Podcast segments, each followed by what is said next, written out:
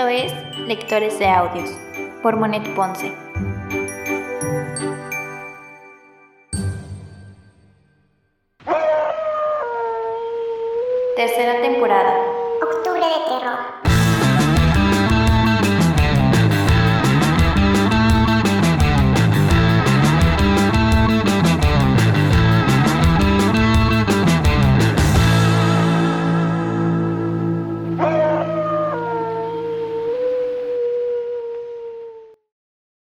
Las siguientes historias fueron extraídas del libro Tradiciones y Leyendas de la Colonia de Editorial Época SADCB. Lectores de Audios Podcast únicamente narra las historias dentro de este libro.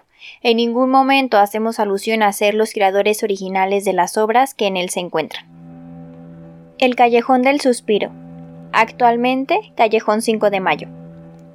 Cuenta la leyenda que a mediados del siglo XVII, la capital de la Nueva España era prodigiosa en fantasmas, aparecidos y fenómenos sobrenaturales, y que en aquel entonces, todas las noches, un ser espantoso se aparecía en el callejón del suspiro, lanzando horribles y temibles lamentos, que según cuentan los viejos, provocaron muchas muertes y terror entre los habitantes. En una silenciosa y oscura noche, mientras un caballero caminaba por aquel callejón, de pronto se detuvo al escuchar un extraño ruido que semejaba a un doliente suspiro. Su cuerpo se estremeció y de inmediato preguntó ¿Quién va? ¿Quién anda ahí? Pero no hubo respuesta. Después de unos momentos, el doloroso gemido se dejó escuchar otra vez, pero ahora en forma tan profunda que el caballero sintió un agudo escalofrío que le congeló la sangre. Aquel suspiro semejaba el quejido angustioso de un agonizante.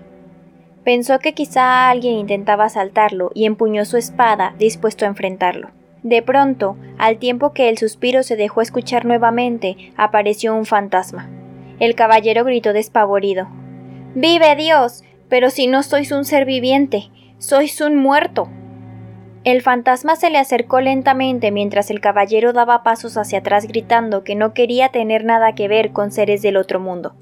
Mas como el fantasma volvió a emitir desgarrador suspiro, el caballero, aterrorizado, se echó a correr, dejando caer su espada, único testigo de aquella escalofriante aparición. Pasadas algunas noches, dos borrachines alegres cruzaban por el callejón, cuando de pronto, a lo lejos, vieron a una dama. Ambos pensaron que justamente era una mujer lo que necesitaban para completar su juerga. Estaban tan borrachos que casi no podían tenerse en pie, pero de cualquier forma se le acercaron para abordarla, y cuando la tuvieron frente, la espantosa aparición emitió aquel doloroso y terrible suspiro. Los hombres gritaron Es una muerta. huyamos. salgamos de aquí. Al instante corrieron llenos de pánico hasta desaparecer en la oscuridad de la noche. En esta ocasión no hubo testigos, ya que los ebrios, aunque llenos de espanto, jamás soltaron sus botellas de vino. Noches después, el criado del marqués de Falses tuvo que cruzar por el extraño callejón para cortar distancia y cumplir con el encargo de su amo. Caminaba a toda prisa cuando inesperadamente aquella imagen fantasmal le salió al paso emitiendo el doloroso suspiro. El hombre al verla se desplomó y cayó al suelo. Horas después, cuando los soldados de la ronda pasaron por el callejón, lo encontraron muerto. Lo extraño es que el cuerpo no presentaba ningún signo de violencia, heridas ni golpes. Uno de los soldados explicó al capitán que eran ya varias las veces en que habían visto morir a la gente de esa misma forma, y seguro estaba que ese hombre murió de miedo, además de que al vulgo la había dado por llamar a ese callejón el callejón del suspiro, porque decían que ahí se aparecía un fantasma suspirando. Tres noches después de ese lamentable acontecimiento, precisamente en la noche de Santa Eduviges, en una de las calles cercanas al ya temido callejón, se descompuso el carruaje de doña Delfina de Sotelo. Ella y sus dos hijos caminaban después de salir de misa de gallo y se dirigían a su casa situada en la calle de la Joya. Doña Delfina propuso acortar la distancia cruzando por el tenebroso callejón. La familia se aventuró por el callejón y al poco tiempo la fantasmal aparición bloqueó su paso, emitiendo el espeluznante y tenebroso suspiro. Doña Delfina apenas tuvo tiempo de gritar y cayó muerta. Su hija, al verla, desesperada abandonó el callejón, víctima del indescriptible pánico. Corrió pidiendo auxilio y encontró a dos hombres que detuvieron su frenética carrera. La muchacha, al verlos, solo pudo decir, al tiempo que señalaba con su dedo hacia el callejón ¡Ay, en el callejón! ¡Allá! ¡Mi madre! Y entonces se desmayó. Los caballeros llegaron al callejón y solo encontraron al pequeño hijo de doña Delfina como idiotizado ante el cadáver de su madre. Sin poder explicarse el motivo de tal tragedia, llevaron al niño al cercano convento de San Francisco y dieron parte a la justicia. La justicia representada por el Santo Oficio tomó cartas en el asunto, y a juzgar por las investigaciones de ese santo tribunal ya eran once las muertes que había causado la aparición fantasmal. Y ante tales hechos criminales, el oidor mayor ordenó que se buscara y apresara al alma de la mujer desconocida que solía aparecerse por el callejón que llamaban del suspiro y una vez aprendida fuera conducida ante el Santo Tribunal para ser juzgada. Los miembros de la Santa Hermandad llegaron al callejón e invocaron al fantasma llamándolo tres veces, pero no respondió. Todos los ojos escudriñaron en las sombras esperando ver al ser del otro mundo, pero el fantasma no apareció. Entonces decidieron regresar al día siguiente para intentarlo otra vez. A la medianoche del siguiente día, el aparato religioso que luchaba contra los trasgos y demonios regresó al callejón. Mas llamado nuevamente tres veces, el fantasma no respondió, ni se apareció durante varias noches después de habérsele invocado inútilmente.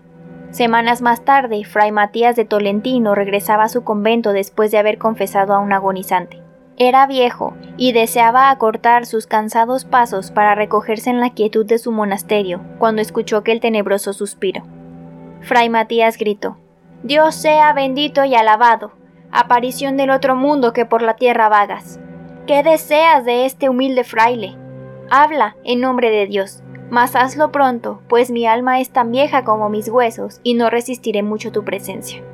Y entonces, por primera vez, de la boca descarnada de aquel fantasma escapó una voz que sonaba hueca y olía a humedad de tumba. Mi nombre en vida fue el de Anunciación Avelar y estuve comprometida en matrimonio con don Alonso García de Quevedo.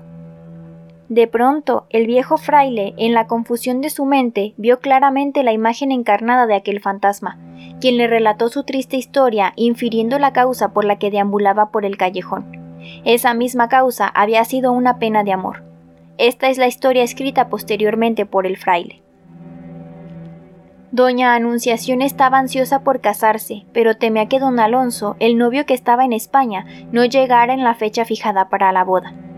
Don Gabriel, su padre, aseguraba que don Alonso llegaría a tiempo. Desgraciadamente, los temores de doña Anunciación se hicieron realidad. El caballero que tan ansiosa esperaba nunca llegó y jamás se supo si fue muerto o cambió de idea.